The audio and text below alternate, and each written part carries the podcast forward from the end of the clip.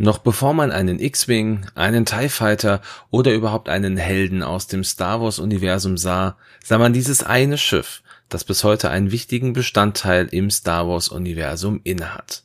Ich heiße euch herzlich willkommen zur Episode 34 von Cloud Car Radio X-Wing Who is Who. Heute mit der CR90 Corvette.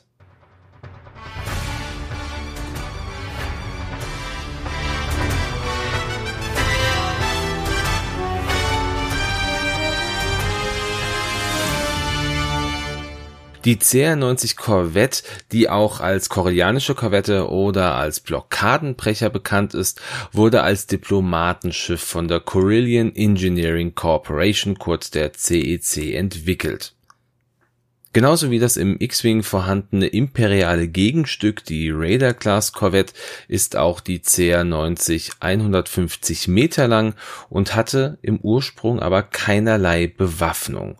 Doch in der frühen Phase der Rebellion wurden einige Korvetten auch mit zwei dualen Laserkanonen sowie vier einzelnen Turbolasern ausgerüstet Vereinzelt gab es auch Korvetten, die mit sechs dualen Laserkanonen unterwegs waren, was aber nur sehr, sehr selten geschah.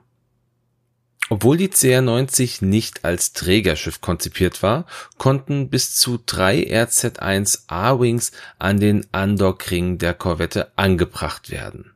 Das machte sie dann zu einer unabhängigen Eskorte für die Korvette Trotz ihrer im Vergleich mit der Raider Class sehr geringen Bewaffnung konnte die CR-90 es ganz problemlos mit einer Gurzanti oder einem ähnlichen Schiff aufnehmen. An Bord gab es Platz für weit über 100 Personen und die Crew, die bestand je nach Auftrag zwischen 46 und 165 Personen, was aus dem Referenzbuch Star Wars The Rebel Files von 2017 hervorgeht. Ja, und jetzt kommen wir dann erstmal zum geschichtlichen Teil der CR90. Die ersten ihrer Art, die wurden schon während der Klonkriege gebaut und Bail Organa von Alderan, der besaß eine eigene CR90, die Tente 4, auf die wir nachher nochmal eingehen werden. Nach dem Ende der Klonkriege und dem Aufstieg des Imperiums wurde die CR-90 Corvette zwar weiterhin im Dienste des Imperiums verwendet, aber ein großer Teil wurde ausgemustert auch während der ersten unkoordinierten Revolten gegen das Imperium wurden Korvetten eingesetzt, doch der damalige Commander Thrawn hatte diese Revolte im Keim erstickt und mit sehr, sehr wenigen Verlusten beenden können. Das sehen wir oder lesen wir im Buch Thrawn von 2017 und auch während der Ereignisse der Serie Star Wars Rebels flogen mindestens sechs CR-90 Korvetten für die Rebellion, wobei eine, die Tente 4, noch nicht offiziell als Teil der Rebellion galt.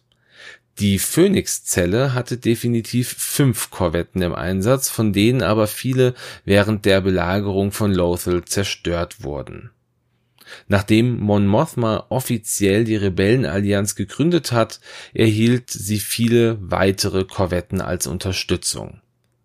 Zu einem späteren Zeitpunkt gelingt es einer kleinen Gruppe von Rebellen, die im Nachgang als Rogue One in die Geschichtsbücher eingingen, die Pläne der geheimen Waffe des Imperiums zu erbeuten und diese an Prinzessin Leia zu übermitteln. Und auch zu späteren Schlachten erhielten die Rebellen natürlich viel Unterstützung durch CR-90-Korvetten, beispielsweise auch bei der Schlacht von Jakku. Dort waren auch einige Korvetten anwesend und stürzten auf dem Planeten ab. Diese Absturzstelle oder diese Absturzstellen, die wurden später dann als Schiffsfriedhof bekannt. Den ersten Auftritt, den hatte die CR90 Corvette natürlich in Episode 4 eine neue Hoffnung. Wird der Kanon aber chronologisch durchsortiert, dann ist der erste offizielle Auftritt in der Serie Star Wars The Clone Wars in der Folge Nachschubwege zu sehen. Das ist die dritte Folge der dritten Staffel. So, und jetzt schauen wir uns mal an, welche Titel dieses Schiff so mit sich bringt. Und ich kann euch versprechen, das wird jetzt hier viel mehr zu erzählen geben als in der letzten Folge rund um die Raider.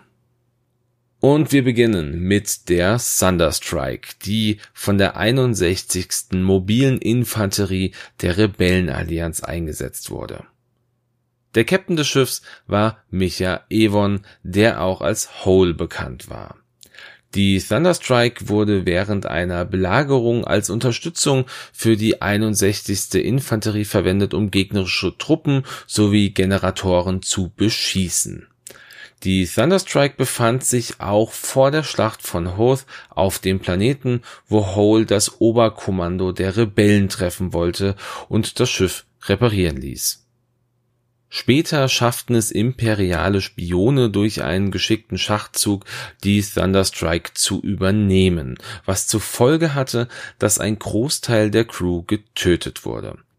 Jedoch schafften es die Soldaten der 61. das Schiff auch wieder zurückzugewinnen und kurz darauf begann dann die Schlacht von Hoth, bei der Hole getötet wurde. Der neue Captain des Schiffs und die Soldaten der 61. die arbeiteten einen Plan aus, um die Schiffswerften der Quad Drive Yard zu zerstören. Doch infolge dieses Plans wurde die Thunderstrike von dem Vixus-Geschwader des Imperiums in einen Hinterhalt gelockt und abgeschossen. Die Thai Bomber, die taten dann am Ende das, was sie am besten konnten. Sie bombardierten das Schiff und somit war die Thunderstrike zerstört. Die detaillierte Geschichte zu diesem Schiff kann man im Buch Star Wars Battlefront Twilight Company von 2015 nachlesen. Die nächste CR90, die ist aus der Serie Star Wars Rebels bekannt und hieß Liberator. Sie wurde auch Phoenix Nest genannt und war gleichzeitig das Flaggschiff der Phoenix Staffel. Ihr Kommandant war Jun Sato, der die Liberator im Grunde nur als Ersatz Phoenix Nest nutzte, denn das alte Flaggschiff, das war eine Pelter-Klassenfregatte, die noch aus den Zeiten der Klonkriegen vorhanden war, die wurde von Darth Vader zerstört. Die Besonderheit der Liberator, das war eine höhere Feuerkraft, da sie sechs statt nur vier einzelne Turbolaser verbaut hatte. Ein weiteres Merkmal, das war auch die blaue Farbe, die statt dem generellen Rot angebracht war. Zu einem bestimmten Zeitpunkt der Serie wurde die Liberator von einem neuen Schiff des Imperiums, einem Interdictor-Kreuzer, durch neumodische Traktorstrahltechnologie aus dem Hyperraum gerissen und die komplette Crew, inklusive Sato und auch Ezra Bridger, wurden gefangen genommen. Die Crew der Ghost, die schaffte es aber, wenn auch mit viel Schwierigkeiten, die Besatzung und das Schiff zu retten. Später war die Liberator dann auf Atolon stationiert und traf dort auf die siebte Flotte von Thrawn, der sie nur sehr knapp entkommen konnte. Und nochmal später schloss dann auch die Liberator sich den übrigen Rebellen auf Yavin 4 an. Ja, und wie schon gesagt, sieht man die Liberator das erste Mal in der Serie Star Wars Rebels, hier in der Folge 13 der ersten Staffel mit dem Namen Galaxis in Flammen. Als nächstes kommen wir zu einem Schiff, welches noch kein fester Bestandteil im Kanon ist und es, um ehrlich zu sein, vielleicht auch nie sein wird. Es geht um Jaina Slide. Diese CR-90 Korvette wurde circa fünf Jahre vor der Schlacht von Yavin von Han Solo und Chewbacca geflogen. Gegenüber einem Lieutenant Commander des Imperiums behauptete Han, dass er dieses Schiff nach seiner Mutter benannt hätte, was kanonisch aktuell keinen wirklichen Bestand hat. Es hat sich dann herausgestellt, dass Hahn insgesamt drei CR-90 mit ein und demselben Namen steuerte, um diese bei einer ja, Schiffsschmuggelmission zu verkaufen. Im Comic Star Wars Tales Nummer 2, welches 2000 noch von Dark Horse Comics veröffentlicht wurde, wird die Geschichte rund um Jaina Slide erzählt. Abschließend hier noch ein kleiner Legends Side Fact. Schon in der Thrawn Trilogie, die ja ursprünglich direkt nach Episode 6 angelegt war, werden die Kinder von Leia und Han geboren. Das sind die Zwillinge Jaina und Jason Solo. Was das jetzt interessant macht, ist die Tatsache, dass seine erste Tochter so heißt wie sein Schiff. Könnte also unter Umständen sein, das wurde leider nie genauer dokumentiert oder irgendwie in Büchern verarbeitet, dass die Aussage rund um äh, seine Mutter, also um Hans Mutter, vielleicht sogar die Wahrheit ist und seine erste Tochter im Legends-Universum auch nach seiner Mutter benannt wurde. So, und eine weitere CR90-Korvette, die keinen direkten kanonischen Bestand hat, das ist Dodonna's Pride. Und zu diesem Schiff gibt es nun auch ganz, ganz wenige Informationen, da es aus einem PC-Strategiespiel entnommen wurde, und zwar Star Wars Empire at War. Das Schiff wurde nach einem der größten ja, militärischen Strategen und Helden der Rebellion benannt. Es war General Jan Dodonna, den wir sowohl in Episode 4 als auch in Rogue One zu Gesicht bekommen. In Empires at War wird Dodonnas Bride für eine Reihe von Überfällen auf imperiale Versorgungskonvois genutzt. Ja, mehr kann ich zu diesem Schiff gar nicht sagen, mehr gibt es einfach nicht. Und dann kommen wir an dieser Stelle zur letzten Korvette der CR90-Serie, die gleichzeitig, wie auch schon vorhin erwähnt, die erste Korvette war oder das erste Schiff war, das wir jemals in Star Wars gesehen haben. Es geht um die Tente 4, die seit eh und je im Dienste des Hauses Organa stand und ein zentrales Element zu Beginn der Rebellion war. Ursprünglich benutzte Senator Bail Organa von Alderaan dieses Schiff als sein mobiles Hauptquartier, während er seinen Pflichten als Senator nachkam noch bevor die Rebellen auf Scarif die Pläne des Todessterns stehlen konnten, ließ Bale das Schiff viele geheime Missionen für die Rebellen fliegen. Unter anderem war sie auch in Star Wars Rebels ein Bestandteil, nachdem die Spectres C3PO und R2 wieder an ihren Meister zurückgegeben haben. Und hierbei war den Spectres noch nicht bewusst, dass der Meister dieser beiden Droiden in dem Fall Bail Organa war. Nachdem Leia Organa volljährig war, konnte sie die Tente 4 auch für ihre eigenen Missionen beanspruchen. Zum Beispiel evakuierte sie einmal 100 Flüchtlinge ohne das Wissen ihres Vaters. Kurz vor der Schlacht von Scarif musste die Tentive nach einer Mission, bei der sie schwer beschädigt wurde, im Trockendock des MC-75 Sternenkreuzers Profundity repariert werden. Der Sternkreuzer, der nahm die Tente 4 mit in Richtung Scarif, als die Rebellen dort den Angriff auf das Imperium begannen. Eigentlich hatte aber Leia eine ganz andere Mission. Sie sollte nach Tatooine reisen, um dort den Jedi-Ritter Obi-Wan Kenobi zu suchen und für die Rebellion zu gewinnen. Doch die Schlacht von Scarif, die kam so plötzlich, dass sie nicht mehr abdocken konnte und somit flog sie mit. Ja, und wie hinlänglich bekannt, gelang es den Rebellen, die Pläne des Todessterns an die Profundity zu übermitteln, welche aber lahmgelegt wurde und somit blieb nur noch die Tentive, um diese Informationen in Sicherheit zu bringen.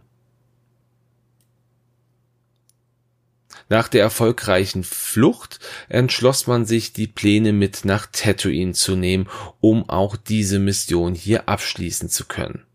Da die Tentive aber noch nicht voll einsatzbereit war und die Flucht aus der Profundity ja auch nur knapp gelang, plante Captain Ramus Antilles hier eine kleine Seitinformation nicht verwandt oder verschwägert mit Wedge Antilles.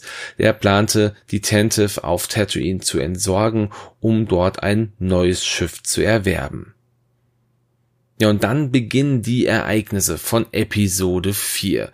Wichtig hierbei ist, dass die Tentive 4, nachdem sie vom Imperium gefangen genommen wurde, auch zerstört wurde. Das passiert also zwischen Episode 4 und 5. Das kann man im Referenzbuch Star Wars Ships of the Galaxy von 2015 nachlesen. Im Buch Lost Stars von 2015 wird des Weiteren auch erklärt, dass das Imperium behauptet hat, die Tentive wäre bei einer Kollision mit einem Meteoriten zerstört worden. Ein weiterer, in diesem Fall kanonischer Fakt. Auch im Buch Star Wars Lost Stars wird erklärt, dass Lieutenant Sienna Ree während der Gefangennahme der Tentive dabei gewesen ist und beobachtet hat, wie eine Rettungskapsel gestartet wurde. Ihr Captain befahl ihr aber, nicht auf die Kapsel zu schießen, da kein Lebewesen an Bord gewesen ist. Das passt kanonisch zwar absolut überhaupt nicht, da die Szene ja auch abgedreht wurde und ganz offensichtlich dort zwei männliche Personen im Bild zu sehen sind. Aber naja, es wird schon seine Richtigkeit bekommen. Vielleicht wird ja hier nochmal irgendwas nachgedreht oder irgendwie es wird ein Filter draufgelegt, dass man es nicht so sieht oder die Szene wird ein bisschen rausgeschnitten. Das weiß ich natürlich nicht, aber es wird zumindest im kanonischen Buch so erklärt und somit muss es seine Richtigkeit haben. In einem anderen Buch, und zwar Star Wars The Rebel Files von 2018, wird die Tentive ein weiteres Mal erwähnt, und zwar hier von Leia Organa. Sie merkt an, dass sie nie erfahren hat, was mit der Crew der Tentive passiert ist, weil sie ja direkt gefangen genommen wurde. Und an dieser Stelle jetzt doch nochmal auch ein kleiner abschließender Fun Fact.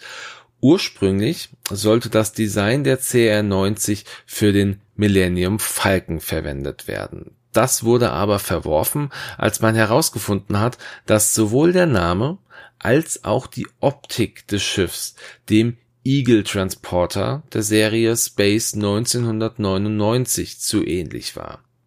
Somit wurde die CR90 einfach nochmal etwas nachmodifiziert und man gab ihr weniger Screentime, damit das einfach nicht zu Problemen führte.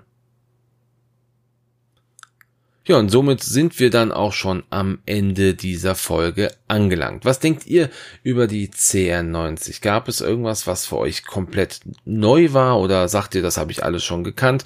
Ja, ich freue mich natürlich da über jedes Feedback von euch. Ja, und äh, einige werden es wissen, ja, vielleicht haben es noch nicht alle gesehen, aber ich denke, die unter euch, die Star Wars verfolgen und auch die Trailer gesehen haben, die wissen ja auch, dass in Episode 9 äh, zumindest im Trailer eine CR90 Corvette zu sehen ist. Das heißt, ich bin hier auch sehr, sehr gespannt, ob wir eventuell hier noch weitere Titel für das Schiff erhalten werden, die dann nur auf Seiten des Widerstands genutzt werden können. Ja, wie schon gesagt, ich freue mich immer über euer Feedback auf Facebook oder auf dem Discord-Channel von Games on Tables. Also seid da gerne jederzeit da und gebt mir irgendwas an Feedback rein, was euch stört oder was ihr toll findet. Ich freue mich da über alles. Ja, noch ein paar Kleinigkeiten. X-Wing Who is Who geht in die Weihnachtsferien und wird erst im neuen Jahr weitergehen. Das heißt, in der nächsten Woche, der 29. Dezember, da wird keine Folge erscheinen, dann wieder am 5. Januar nach Planung. Vielleicht habe ich zwischendurch noch mal irgendeine Sonderfolge. Äh, ich habe eigentlich viel zu erzählen, was meine Gedanken zu ähm, Star Wars Episode 9 angeht. Also wenn ihr da Bock zu habt, gebt mir da vielleicht auch kurz ein Feedback, wenn ihr sagt, möchte ich gerne hören, was du dazu zu sagen hast. Ich habe da mir einige Gedanken gemacht und ansonsten möchte ich euch gerne einladen und zwar kommendes Jahr zu der X-Wing Teammeisterschaft in Seligenstadt. Dieses Turnier, das wird von uns, von den Raccoon Specialists und den weiteren hessischen Teams, den Appleboy Aces, den Bamble Bombern und den Crimson Aces geplant und durchgeführt. Die Anmeldung, die ist schon über T3 möglich. Wenn ihr also ein Team habt, dann meldet euch gerne an. Mindestleute, also Mindest Piloten sollten drei sein.